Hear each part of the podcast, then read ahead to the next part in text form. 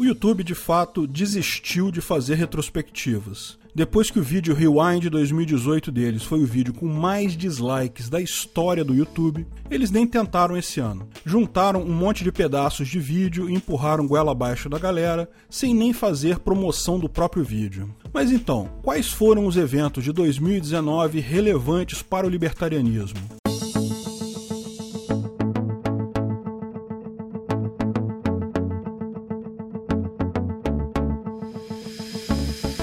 Vamos relembrar o ano. Essa é a retrospectiva Ancapsu 2019. Bem, embora seja um evento totalmente socialista, cabe ressaltar a posse do novo rei do gado de Banânia logo no primeiro dia. Não que isso seja particularmente importante para o libertarianismo, mas é fato que o rei do gado dos socialistas acaba tendo alguma influência na nossa vida também. Então foi com grande esperança que demos posse a nosso presidente Paulão Guedes. Teve lá um escorregão ou outro ao longo do ano, lógico, o cara é socialista, né? Mas é socialista light, o que é um grande avanço em relação a Manteiga e outros marxistas-leninistas radicais que, que costumavam mandar nessa birosca estatal. Para quem não lembra, o meme do início do ano era comer o cu de curioso, um meme bem quarta série do ensino básico, mas que tinha muitas variações. Lógico, várias delas ligadas a Il Capo de Tutti Bulbasauro. Mas o governo Bulbasauro não era só o próprio, e as figuras começaram logo a aparecer. Logo em seguida, a ministra Damares solta a frase: Meninos vestem azul e meninas vestem rosa. Olha, no contexto do que ela falou essa frase, se você ler o discurso inteiro, a frase é cristalina, é clara, é uma analogia para dizer que homens e mulheres são diferentes. Lógico, se tomada como uma frase solta, parece uma besteira. Então, lógico, a mídia esquerdista achou isso um absurdo incalculável. Citaram exclusivamente a frase à exaustão. Apresentadores apresentadores da Globo fizeram questão de usar as cores trocadas no jornal como se isso fosse uma enorme demonstração de bravura. Ninguém larga a mão de ninguém. Somos a resistência porque vestimos roupas de cores diferentes. Eu quebro padrões. A forma como a cabeça de socialistas funciona é uma coisa incrível mesmo. Fico imaginando aqueles bonequinhos do Inside Out debatendo-se um contra os outros e babando ao mesmo tempo. No final, o bonequinho da inveja ganha todas as discussões lá dentro porque os outros são retardados. Provavelmente foi nesse momento que Bonoro aprendeu sua arma mais importante contra a mídia esquerdista. Liberalismo econômico? Não. Conservadorismo religioso? Também não. Força sensorial, ditatorial, militar? Nada. O negócio é gerar confusão no Twitter. A mídia canhota bananense não resiste a isso. Basta um memes para eles falarem um mês sobre o meme em si e deixarem passar qualquer grau de problema real que exista para lá. O resto do ano do governo foi só repetição disso. Crie memes e deixe a oposição catatônica. Ainda em janeiro, o cara tentou passar uma MP para liberar acesso a armas e porte de armas. Mas aí também vimos outra coisa que foi a tônica do ano. O Congresso Parasitário e o Supremo Tripanossoma Federal não vão facilitar nenhuma medida liberal. O chefão Bulbasauro pode até tentar diminuir as garras do Estado sobre os indivíduos, mas o resto do governo continua atuando como Kim Jong-un ou Fidel Castro, mais vermelho que bunda do Papai Noel. Janeiro terminou com uma tragédia de enormes proporções em terras bananenses, a ruptura de uma barragem em Brumadinho. Acidente trágico que lembra outro acidente similar que aconteceu em Mariana em 2015 e lembra outro que aconteceu em Cataguases em 2008. Certamente, se você puxar na memória, vai encontrar outros. Esses acidentes são absolutamente trágicos e nada é capaz de tirar a dor das pessoas que se foram ou que perderam amigos e parentes no ocorrido.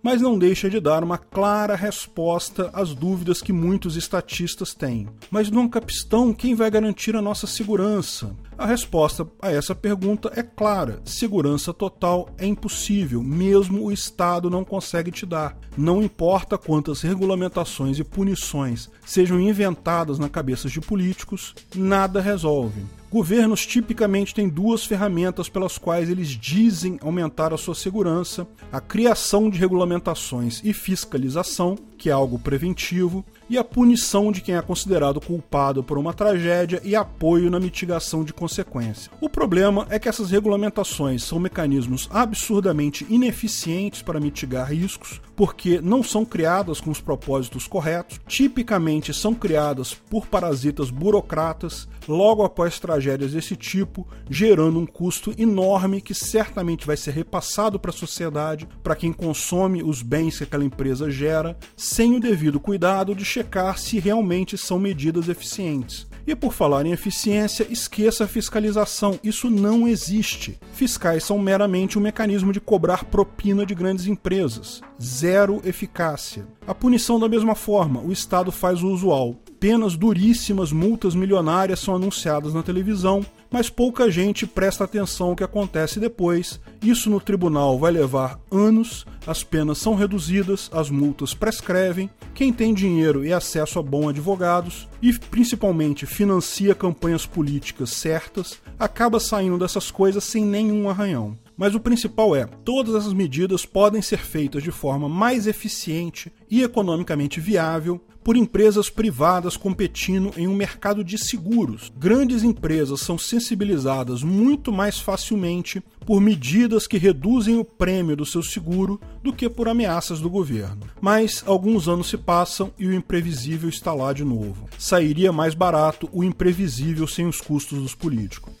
Fevereiro começou com o canal lançando um dos vídeos mais assistidos de todos os tempos, o que é a ética argumentativa, que foi seguido de outro sucesso, Onde está o erro na ética argumentativa. O primeiro vídeo foi meramente explicando o conceito e o segundo foi mais profundo, não criticando a ética argumentativa como pode parecer, mas expandindo o tema acerca da retribuição, de como derivar logicamente uma resposta a um ataque à propriedade ou autopropriedade. Aqui no Rio de Janeiro tivemos a tragédia das chuvas, sete mortos em decorrência de deslizamentos diversos e o fechamento final não só da ciclovia da Avenida Niemeyer, como de toda a pista da Avenida Niemeyer também. Uma pena. Eu cheguei a fazer alguns passeios de bicicleta indo aqui do Catete até a Barra da Tijuca por essa ciclovia e funcionava muito bem. Uma pena que agora não vai existir nenhum burocrata parasita corajoso o suficiente para reabrir a ciclovia. Minha sugestão para o alcaide carioca: privatiza tudo.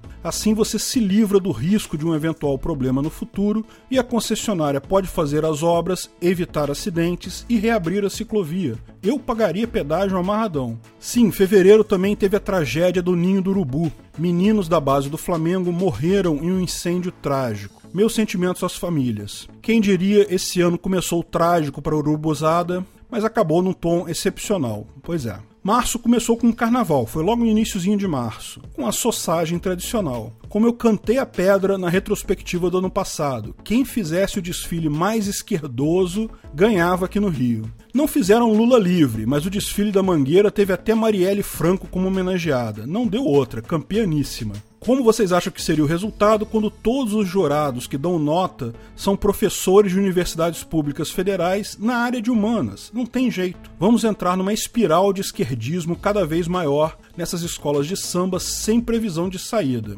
O meme do mês foi bem marcante, o tom estranhando o acontecido. Infinitas variações do meme, até hoje tem gente usando esse meme. Eu usando a faca para economizar munição, outras pessoas no torneio de paintball. Eu preparando para fazer o check-out, outras pessoas no Hotel Califórnia. Putz, essa só quem tem mais de 40 anos vai entender. Pro pessoal mais jovem, vejam a letra da música Hotel Califórnia do Eagles. Fez muito sucesso na década de 1970. Eu derrotando o chefão e pegando toda a grana dele. Outras pessoas no escritório. Mas, de novo, algumas tragédias. Um tiroteio numa escola de Suzano, feita por um anarco-comunista aparentemente com problemas mentais, matou sete pessoas entre alunos e funcionários. E outro feito por um fanático ambientalista de esquerda na Nova Zelândia, matou 49 pessoas, principalmente muçulmanos. Lógico, independente da motivação do cara, a mídia esquerdista brazuca imediatamente colocou eles como de direita radical, ignorando tudo que os próprios caras escreviam nas cartas testamento deles lá. Se usou arma é de direita, parece ser o que pensa a mídia brasileira. E a culpada, lógico, são as armas. É como se as armas tivessem tivessem atirado sozinhas e os caras fossem de direita apenas por usar armas. Sinceramente, mesmo com Bulbasauro querendo liberar armas, acho pouco provável conseguirmos alguma coisa. O governo brasileiro, o Deep State, o Estado profundo brasileiro, é uma máquina de sugar liberdades do povo e jamais vão permitir isso. O sonho do burocrata parasita bananense médio é virar Cuba com população miserável, mas a elite do funcionalismo público cheia de grana. Capaz de empicharem o Bonoro se ele tentar liberar armas mais adiante. Hein? Minha expectativa de ter armas de fogo agora são impressoras 3D. Acho que esse é o caminho. Sim, foi em março também que prenderam o Rony Lessa e o Elcio Queiroz, assassinos da tal da Marielle. Jamais vou perdoar esses manés por terem levado essa esquerdista a uma relevância que jamais teria de outra forma. Acho que todo castigo para eles é pouco. O segundo melhor acontecimento de março foi a morte do Eurico Miranda. Meu Vascão se livrou de um encosto que atrasou o time por uma década. Meus pêsames aos familiares e amigos dele, preferia que ele tivesse simplesmente abandonado a política do clube e continuado a viver em paz, mas não vou negar, me sinto aliviado com a passagem dele. Mas o principal acontecimento de março foi que, no dia 26, eu, Peter Turguniev, resolvi experimentar um novo tipo de vídeo no canal, chamado Leitura ANCAP, a ideia era ler as principais notícias do dia, comentando os aspectos anarcocapitalistas e libertários sobre ela. O primeiro vídeo, lógico, ficou horroroso, confuso, sem um padrão claro, espaços enormes e mesmo assim tinha só 4 minutos de vídeo e cobria várias notícias. O título era Briga de Facções da Máfia e Temer Solto. Olha a thumb original dela, que coisa horrível. Eu ainda não sabia usar o outline, então li a notícia no corpo do HTML para evitar o paywall. Mas nesse primeiro episódio já nasceram as primeiras expressões que marcaram o quadro. Il capo de tutti capi, guardanapo sujo. Legal ver o início da coisa, não deixem de dar uma olhada nesse episódio. Depois eu mudei a thumb porque as thumbs não estavam atrativas. Sim, o leitor ANCAP mais adiante se tornaria Visão Libertária e está concluindo agora no final de dezembro nove meses de vídeos quase diários. Agradeço a todos que contribuíram com a ideia e a meus ouvintes. Março fechou com Bonoro querendo comemorar a Revolução barra golpe de 1964. Já falamos sobre isso em um vídeo, houve ditadura militar no Brasil? Lógico, se tratava de mais um de seus truques para desviar a atenção da imprensa esquerdista catatônica. Funcionou. Abril começa com os confrontos em Caracas, manifestações populares enfrentaram tanques de guerra nas ruas de Caracas, com a famosa filmagem que mostra bem o quanto o socialismo paz e amor bolivariano funciona. Paz e amor desde que você abaixe a cabeça e obedeça a seus donos, senão a gente passa com um tanque por cima de você. Sim, também foi em abril que começou o Extinction Rebellion, movimento ambientalista radical que irá gerar mais adiante as loucuras delirantes da Alexandra Ocasio-Cortez e Greta Thunberg. Como todo movimento financiado por globalistas, os caras são apenas chatos que não tem nada melhor para fazer. Protestos de verdade em abril teve os coletes amarelos com muita violência, já falamos sobre eles em vídeos também. Outro atentado aconteceu no Sri Lanka, matando um grande número de católicos naquele país no dia da Páscoa. As mortes foram causadas por explosão, não por armas. Como qualquer pessoa percebe, arma é só um instrumento. Se malucos que fazem atentados não tiverem acesso a armas, vão usar facas, vão usar carros, aviões, explosivos. O problema desses atentados em massa não é a arma ou o explosivo, é o maluco. Abril teve ainda o trágico incêndio da Catedral de Notre Dame no centro de Paris. Até hoje ninguém explicou o que aconteceu. Do nada, pouco depois das seis da tarde, no horário de lá, por volta das duas da tarde aqui no horário do Brasil, o incêndio começou e rapidamente consumiu o teto da catedral multicentenária. Com esforços dos bombeiros, o grosso da estrutura se preservou, apenas o telhado e a cobertura ruíram. A catedral estava em obras no momento do incêndio. Promotores franceses especulam que seriam trabalhadores fumando na obra ou um curto-circuito, mas o fato é que até esse momento não se sabe ainda a causa do incêndio. Mas o que causou estranheza mesmo foi o prefeito de Paris, 20 minutos após o início do incêndio, falar que já se sabia que não se tratava de ataque terrorista ou muçulmano. Seria muito interessante que ele revelasse por que já tinha tanta certeza disso naquele momento em que nada era sabido, principalmente depois de um grande número de incêndios em outras igrejas e catedrais católicas na França, que muitos lá atribuem a organizações muçulmanas. O fato é que, realmente, não há por que pensar que isso foi causado por muçulmanos, nenhuma evidência nesse sentido apareceu até agora. Mas descartar qualquer coisa em 20 minutos só pode indicar idiotice completa ou tentativa de acobertamento de algo. Em abril, prenderam Julian Assange, o famoso fundador da Wikileaks foi preso na embaixada do Equador em Londres. Ele estava refugiado lá já há alguns anos. Aparentemente, o governo do Equador encheu o saco da coisa toda e entregou o cara. Ele prometeu liberar uma montanha de informações caso fosse preso e de fato liberou muita coisa, mas nada particularmente crítico. Como já avisamos no canal, ainda está cedo para bater de frente com o Estado. De qualquer forma, nossa solidariedade a Julian Assange. No final de abril foi liberada a segunda parte do filme dos Vingadores, Ultimato. Sinceramente, eu achei a primeira parte melhor. Mas foi um filme divertido e combinou bem com o meu vídeo sobre o pensamento malthusiano.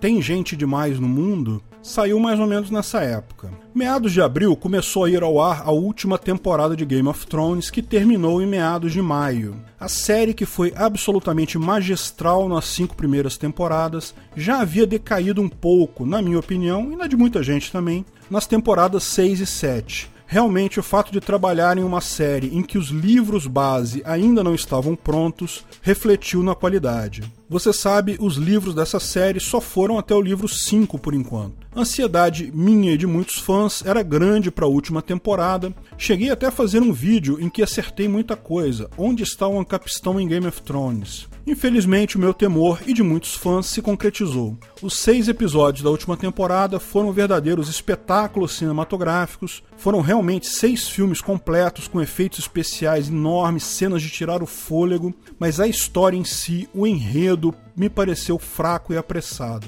Dava para fazer duas temporadas inteiras com o que mostraram. Não reclamo da Daenerys ter ido para o lado ruim. Isso era esperado, na verdade, era uma das minhas previsões, mas a pressa com que fizeram isso passou a impressão de que foi do nada, um estalo e ela ficou ruim. Dava para trabalhar isso melhor se tivessem mais calma e orçamento para mais episódios. Também acho que a decisão do Bran virar o rei no final deve refletir exatamente o que é o plano do George Martin. Mas, de novo, precisava trabalhar isso. Do jeito que foi, pareceu que foi uma decisão meio do nada. Enfim, me pareceu que a pressa foi fruto da falta de grana. Então, acho que foi melhor até terem fechado a série do que deixarem ela em aberto sem temporada final. Mas realmente foi uma pena. Em maio teve mais novidades. Eu fiz um hangout com patrocinadores do canal, o primeiro de todos, e dentre as várias ideias legais colocadas, uma delas foi justamente a mudança do quadro de leitura ANCAP para visão libertária. Realmente o novo nome é legal. O primeiro episódio com o um novo nome foi ao ar no dia 5 de maio.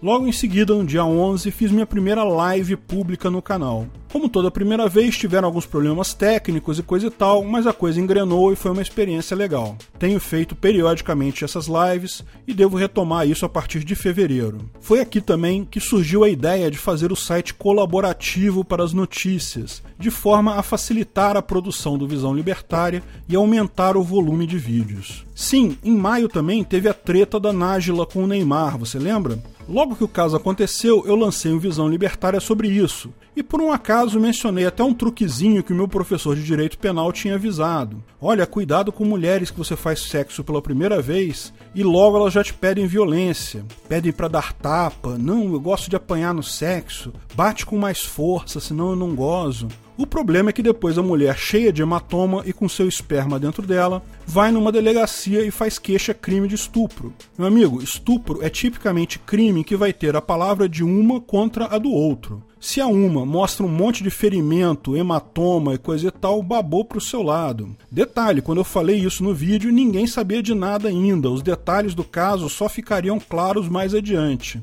Mas o que se sabe hoje é que a mulher seguiu esse passo a passo do golpe direitinho ela só errou ao não ir imediatamente numa delegacia francesa fazer a queixa-crime no primeiro dia. Ninguém espera uns dias para denunciar estupro, denuncia-se na hora. Isso enfraqueceu o caso dela e acabou salvando o menino Neymar. Lógico, isso rendeu memes por vários meses. Saudades do que não vivemos ainda. Oi, fake. Tô pegando no sono, mas queria estar tá pegando em você.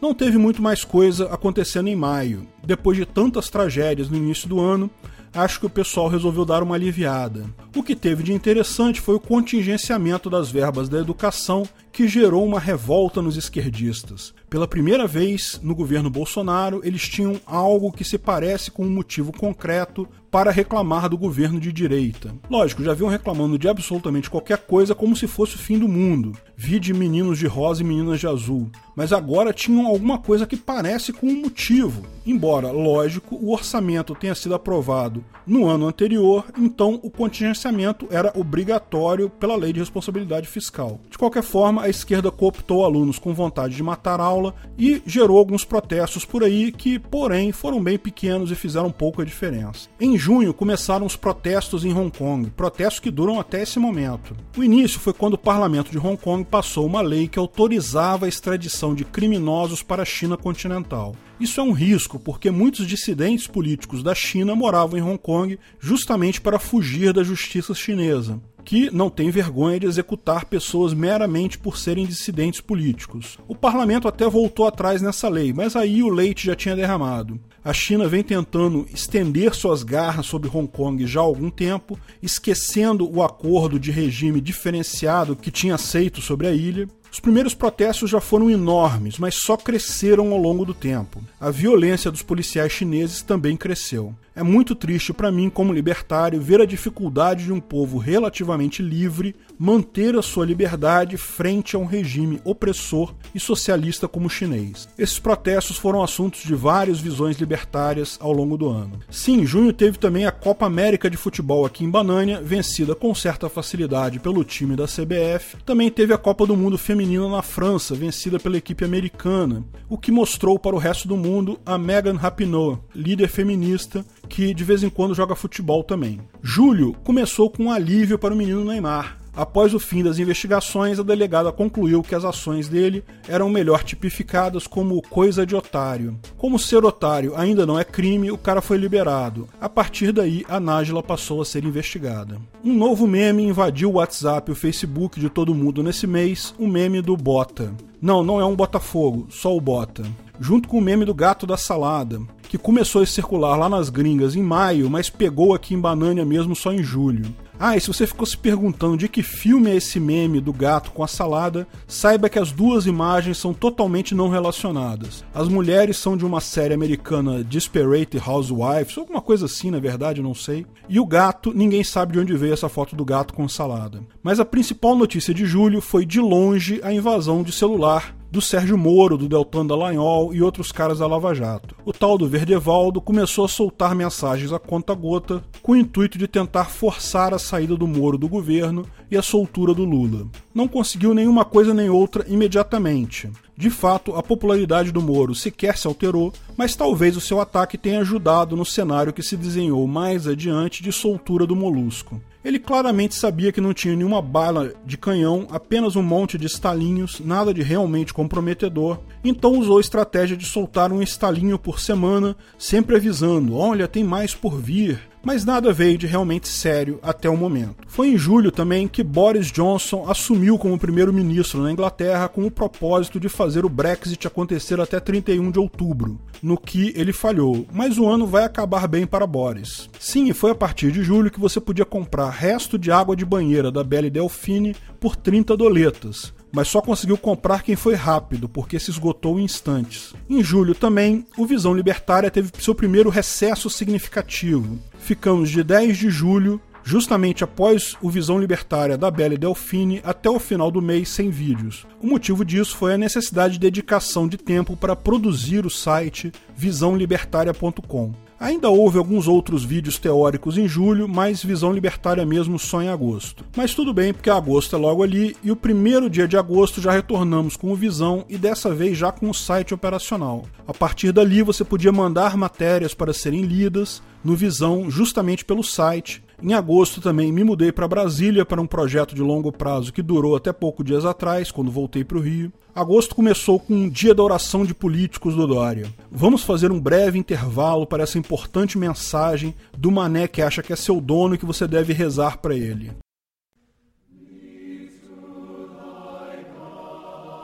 Ó oh, parasita que estais no Congresso, abençoado seja o vosso jeton Rabisque para nós o vosso guardanapo sujo, e seja feita a vossa vontade, assim no curral como no matadouro.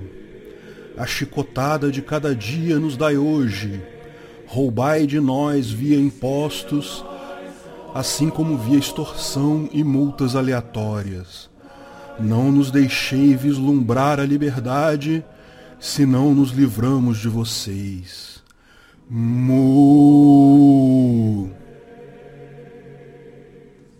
Piada esse mané, nem Tutankhamon teria coragem de falar besteira do tamanho dessa do Dória, e olha que no Egito antigo os políticos eram mesmo considerados deuses. Em agosto, o anarcocapitalismo ganhou manchetes em jornais mainstream. Uma grande reportagem na Folha no início do mês e outra alguns dias adiante. Lógico, como seria de se imaginar, as reportagens são críticas, somos tratados como um bando de crianças que não sabem de nada, mas até que alguns conceitos foram bem apresentados. O ponto importante é: isso significa que estamos incomodando. Mas o principal foi no final do mês, quando o pessoal esquerdista descobriu que aumentou o número de queimadas na Amazônia. Já explicamos para vocês que o povo esquerdista está caçando coisas para culpar Bonoro do que quer que seja. E pior, são tão incompetentes que não acham, ficam só nas picuinhas.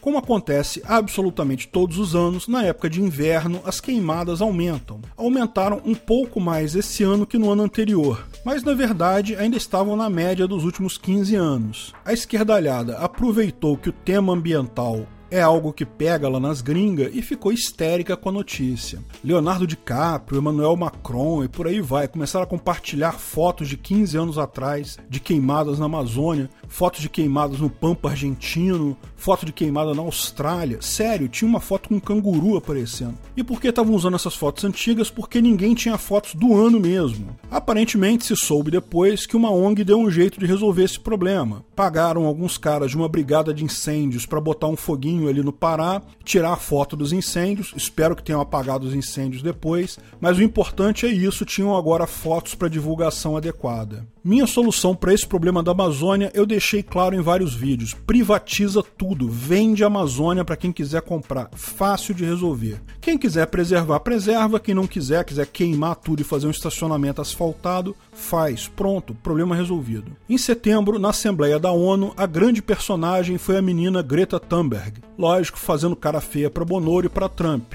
ela repetiu certinho o que os pais dela escreveram para ela. Vocês roubaram meu futuro. Diz indignada depois de matar aula à vontade, viajar pelo Atlântico de veleiro e ser recebida em todo lugar em Nova York. Que roubo de futuro terrível isso, hein? Não vou criticar a criança, mas os pais dela ganharam um prêmio aqui no canal no dia 28 de setembro. Ah, teve também as manchas de óleo no Nordeste, mas como elas não ajudavam a narrativa da esquerda, então ninguém falou sobre isso. Outra notícia que ninguém mencionou em setembro foi a redução abrupta das queimadas. Sim, no total do ano, as queimadas ficaram abaixo da média mesmo dos últimos anos. Adivinha quantas vezes a mídia esquerdista lembrou de falar isso?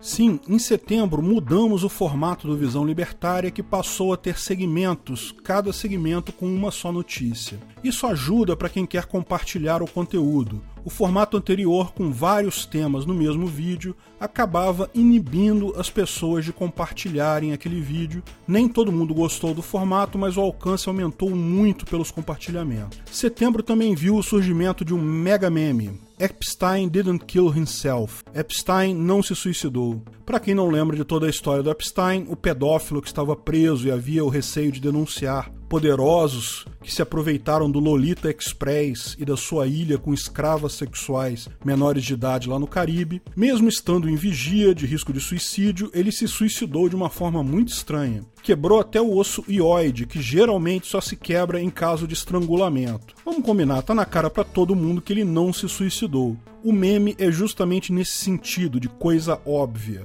E assim chegamos no último trimestre do ano. Não vale muito a pena detalhar as notícias do finalzinho porque ainda estão frescas na cabeça de todo mundo. Outubro teve início dos protestos no Chile, espalhafatosos, grandes e violentos. Há quem diga que são protestos esquerdistas, mas me parecem mais espontâneos mesmo. Só a mídia de Banânia que dá o direcionamento esquerdista para eles. E teve os protestos na Bolívia que derrubaram Evo Morales. Teve a espinafrada do porteiro do condomínio do Bolsonaro que disse que o assassino de Marielle ligou para a casa do Bolsonaro no dia do assassinato dela. A mídia esquerdista, louca para ligar Bonoro com o assassinato de Marielle, correu atrás disso de forma absurda. Mas foi fogo de palha, porque o áudio da gravação mostrava claramente que não teve ligação nenhuma para a casa do Bolsonaro e os registros da Câmara dos Deputados mostravam que o porteiro estava mentindo. Bolsonaro estava em Brasília. Não achem que isso acabou por aqui, o pessoal da esquerda vai dar um jeito ainda de inventar essa ligação mais adiante. Na Argentina, quer dizer, em Venezuela do Sul,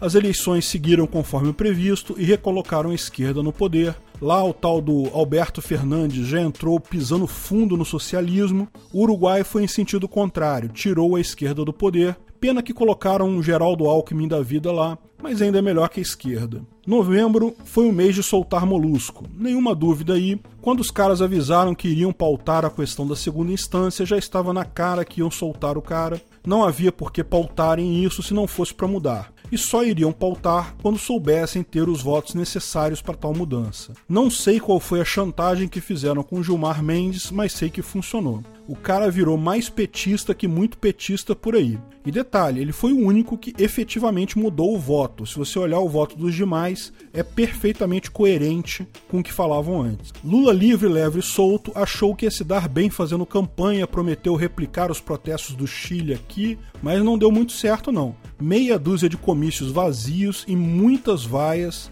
no final, o cara abortou a ideia. Certamente vão tentar de novo ano que vem. Desejo azar a eles. Governo algum é bom, mas governo de esquerda ninguém merece. Finalmente, dezembro teve a lavada que o Boris Johnson deu nas eleições lá no Reino Unido. O Brexit agora é certo. Nem vou falar mais sobre isso, tem um vídeo recente explicando tudo no canal. Teve o impeachment do Trump, que não mudou nada, e o especial de fim de ano do Porta dos Fundos. E é isso aí. A coisa mais importante do ano foi o meme da Joelma triste e feliz. Serve para um sem número de situações. Parabéns a Joelma por seguir os passos da Nazaré confusa e produzir um produto brasileiro de qualidade que está sendo consumido no mundo todo. Obrigado pela audiência. Se gostou do vídeo, não deixe de curtir e compartilhar, se inscreva no canal, clique no sininho para ser avisado de novos vídeos. Até a próxima!